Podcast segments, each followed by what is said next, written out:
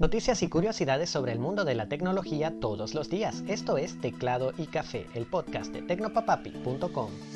Hola, ¿qué tal? Te deseo un gran día. Soy Alexis y antes de empezar quiero invitarte a que te suscribas al boletín Tecnopapapi donde todos los domingos comparto contigo algunas reflexiones sobre la vida real la tecnología que nos rodea en un lenguaje ameno y amigable para que aprendamos juntos y pasemos un buen rato, además de alguno que otro consejo sobre este mundo que nos rodea y otros datos interesantes. Te dejo en las notas del episodio el enlace para que te anotes y no te lo pierdas. Y empezamos esta entrega con una noticia que no estaba programada pero que tiene que estar y es que la operadora venezolana Digitel aumentó este 15 de junio su monto mínimo de recarga. En esta ocasión el monto mínimo se ubica en 10 bolívares, duplicando así el que estaba establecido hasta el mes de mayo de 5 bolívares. Algunos bancos venezolanos todavía no han actualizado sus plataformas y siguen permitiendo recargar el monto anterior, pero seguramente en cualquier momento eso cambiará. Y claro, será cuestión de días hasta que Movistar y Movilnet hagan lo propio. Centenares de residentes de la Columbia Británica en Canadá se quedaron sin internet por culpa de un castor. Sí, algo tan pequeño como un castor. ¿Cómo fue posible? Pues el pequeño roedor decidió hacer lo que hacen los castores y derribar con sus dientes un árbol de álamo, que terminó cayendo sobre el tendido eléctrico y de Internet. Aunque solo 21 casas se quedaron sin electricidad, 14 comunidades de la región fueron desconectadas de la red de redes. A nosotros nos puede parecer una locura, aunque los venezolanos tenemos iguanas, pero lo cierto es que es un problema tan común que las prestadoras de servicios ya estaban preparadas y tardaron solo 8 horas en reconectar a todo el mundo. Castor malo.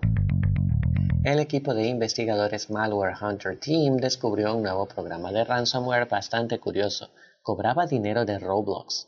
Una vez que el computador era infectado, la víctima recibía un mensaje en pantalla que le avisaba que sus datos estaban cifrados y que tenía que comprar una herramienta de descifrado en la tienda de Roblox, el popular juego para niños, pagando 1.700 Robux, el equivalente a unos 20 o 30 euros. Un ataque bastante raro y con una suma bastante pequeña, lo que indica que el atacante debe ser algún jovencito con demasiado tiempo libre y mucho que comprar en Roblox. Por supuesto, al ser informada sobre el ataque, Roblox eliminó el famoso programa y suspendió la cuenta que lo vendía. De momento no parece que el ransomware haya podido infectar realmente a nadie.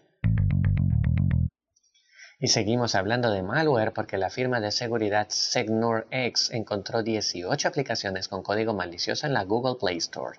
La mayoría de ellas están diseñadas para robar datos de un teléfono Android o sacarte dinero suscribiéndote a servicios premium falsos y están disfrazadas de apps con funciones comunes como linternas, gestores de archivos o lectores de PDF. Te dejo en las notas del episodio la lista de las apps infectadas, pues es algo larga para numerarlas aquí. Si te encuentras alguna en tu teléfono, bórrala tan pronto como sea posible. Google, por su parte, ya identificó y eliminó algunas, pero otras seguían en línea al momento de redactar el guion de este episodio. Y este 15 de junio, Microsoft hizo oficial la muerte del navegador Internet Explorer, al cancelar inclusive el soporte extendido que desde hace unos buenos años brindaba a las empresas. Esta noticia podría parecer tonta, pero después de años técnicamente fuera de servicio, Internet Explorer seguía siendo utilizado por empresas u organizaciones en aplicaciones realmente viejas que por una cuestión u otra no veían viable actualizar. Ahora no hay más. Microsoft eliminará definitivamente todo el soporte a Internet Explorer e incluso desactivará remotamente muchos de los servicios que se conectan a Internet. Si todavía alguien necesita este navegador, Microsoft Edge sigue incluyendo un modo compatibilidad que permite correr esas viejas apps de Internet Explorer en el moderno motor Chromium de Edge, aunque por un tiempo limitado. Vistazo al pasado. Y vamos con el vistazo al pasado. El 16 de junio de 1977, Larry Ellison, Ed Oates y Bob Miner fundaron Software Development Laboratories y casi de inmediato terminaron trabajando para la CIA en un proyecto de bases de datos relacional y orientada a objetos secreta llamada Oracle. Con el tiempo, Oracle Database se convirtió en un éxito y la empresa terminó siendo líder en ventas en sistemas de gestión de datos para grandes empresas e instituciones. Por supuesto, SDL terminó llamándose Oracle Corporation, adoptando así el nombre de su producto estrella.